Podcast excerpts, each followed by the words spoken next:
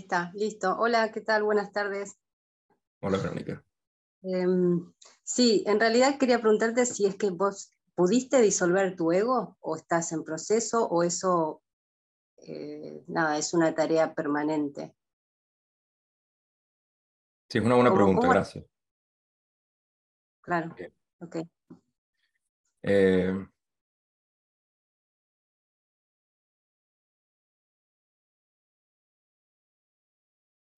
vamos a hablarlo entre los dos, Verónica, si quieres.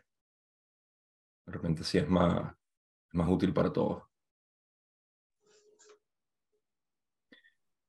¿Qué consideras tú que es el ego?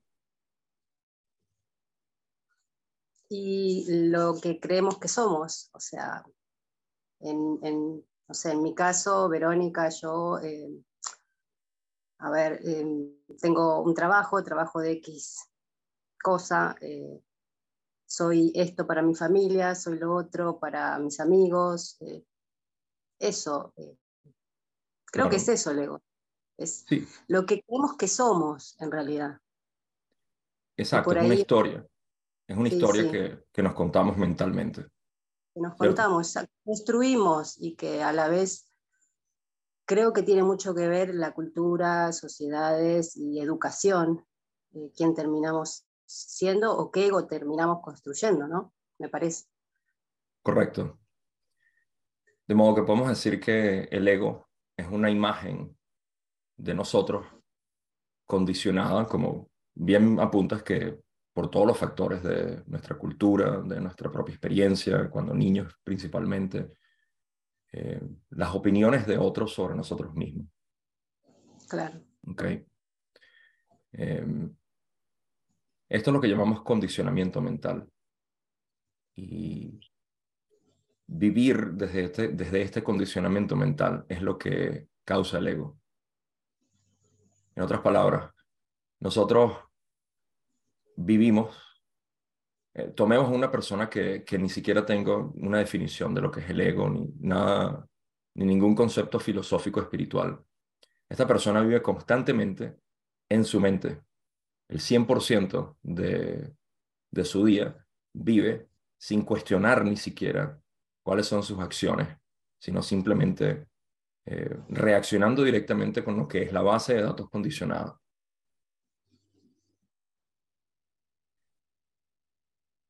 a través de, este proceso, el reconocimiento de quién realmente soy tiene un efecto particular. Y es el hecho de que no es genuino ya para nosotros poder abordar nuestra sensación de ser a través de la actividad mental.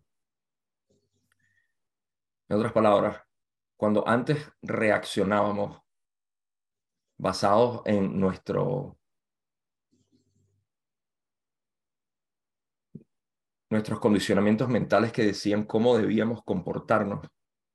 Ahora siempre va a tomar una pausa. Eh, hay un ejemplo que te va a servir mucho para esto, Verónica, y es que todos aquí tenemos una experiencia similar a la que voy a contar. Todos aquí nos hemos identificado eh, fuertemente con una relación o con eh, principal, vamos a utilizar el ejemplo de relaciones. Cuando nos identificamos con una relación, decimos, esto es parte de mi vida. ¿Ok? Sí. Y luego de que la relación termina, esto puede ser una amistad, puede ser una relación romántica, afectuosa, eh, de familiar incluso, cualquier tipo de relación interpersonal. pasamos por un, proceso de, ruptura, de pérdida. Eh, también puede ser con la muerte de alguien. Simplemente cuando nuestra realidad cambia, hay un proceso por el cual nosotros nos sentimos vacíos y luego nos integramos hacia la nueva realidad. ¿Okay? Esto es porque nuestra identificación con esa relación que teníamos en particular se disuelve y ahora quedamos de nuevo en el silencio, en, en el vacío. ¿Ok? Ahora noto cómo inicialmente es impactante, pero luego empieza, eh, a suavizarse. Y eventualmente decimos, no puedo creer que yo estaba asociado con este tipo de relación. De hecho, no reconozco mi ser en ese entonces. Es el mismo proceso que ocurre, pero básicamente en todas nuestras actividades mentales. En esencia, la ruptura con nuestro ser separado ocurre en este reconocimiento. Y luego nuestro... No es ni siquiera una actividad y por eso es que casi al terminar dije que es una... Em, es lo que en, en daoísmo llaman Wu Wei, que es acción sin esfuerzo.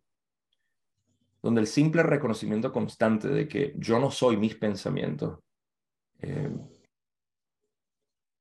disuelve la reactividad que nosotros tenemos con los pensamientos. O sea, esa reactividad presente, como en el ejemplo de la relación anterior donde nos asociamos directamente y decíamos, esto eres parte de mi vida, luego se rompe, eso ya ocurrió. Y en cada uno de nuestros procesos mentales, lo único que hacemos es observar. Por eso es que yo llamo esto el poder de la observación, lo cual es increíble en, en, nuestro, en nuestro día a día. Porque ¿qué es lo que pasa, Verónica? A través del tiempo hemos condicionado tanto la mente que el simple reconocimiento de nuestro ser no basta. Porque el condicionamiento va a volver. Así como cuando la ruptura de la relación, por más que tú digas, bueno, ya no está, lógicamente digo, ya no está la persona, pero el condicionamiento es tan fuerte que te viene. Pero a diferencia de este condicionamiento anterior, donde estábamos inconscientes de nuestra verdadera identidad, ahora lo conocemos. Y por más impactante que sea, poder permanecer en esta presencia es lo que te da la ecuanimidad en la presencia, o para no repetir un término, ante la situación que es emocionalmente impactante. ¿Sí? Claro, ¿cómo sería un estado nuevo?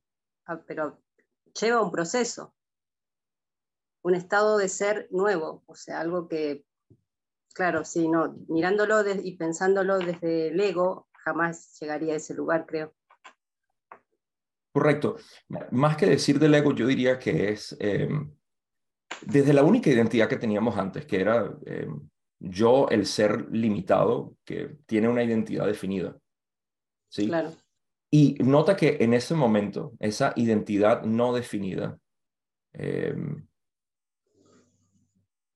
es, es, misteriosa, porque no, no tenemos una verdadera identidad, simplemente decimos, ok, no soy eso, porque obviamente ya no tengo esa parte de mí, pero ahora soy esto que tengo que descubrir nuevamente. Y podemos ver como el, el, fenómeno psicológico natural que ocurre es que empezamos a asociarnos ahora con otra búsqueda nueva, buscamos otra relación, buscamos otro tipo de, de, mecanismo de escape para nosotros volver a llegar a esa completitud.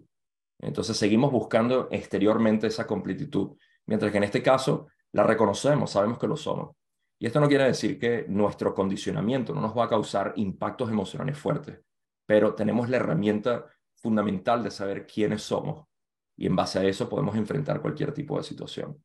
Entonces, em, eh, la razón por la cual quería hacer esto de una manera conversacional es para que puedas ver que em, tal cosa como perder el ego, eso es algo que acabo de publicar, de hecho, en, en mi Instagram, en mis historias, es un proceso gradual, porque en realidad es, es, nuestro reconocimiento de aquellos condicionamientos que siguen estando en nuestro subconsciente y que siguen viniendo, pero antes de manera inconsciente nos asociábamos con eso o en muchos casos lo rechazábamos.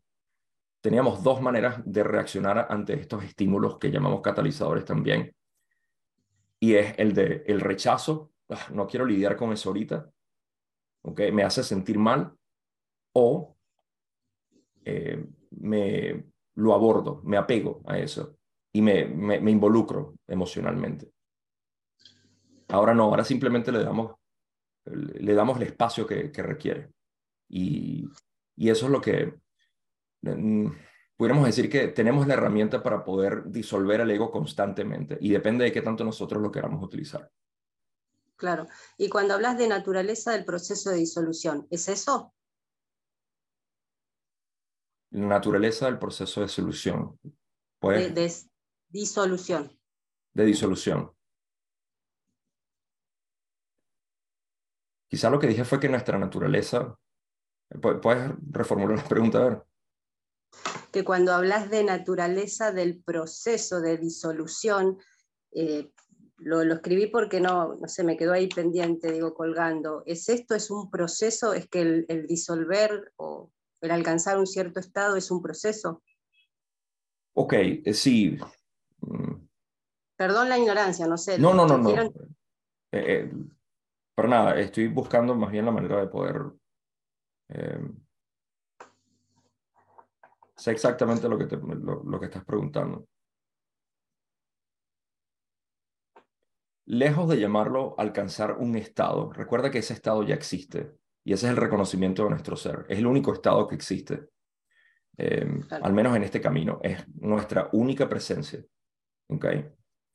Eh, desde nuestra naturaleza, que es el ser, la disolución, el proceso de, de disolución se precipita, se hace más rápido, porque no, no estamos asociados con, con otro ser que está en el proceso de disolución, sino simplemente notamos aquello que viene, así como viene, se va. Y es básicamente estar en, el proceso de observación, un proceso de observación constante de nuestro pensamiento. Ok. Bueno, gracias. Gracias a ti, Verónica.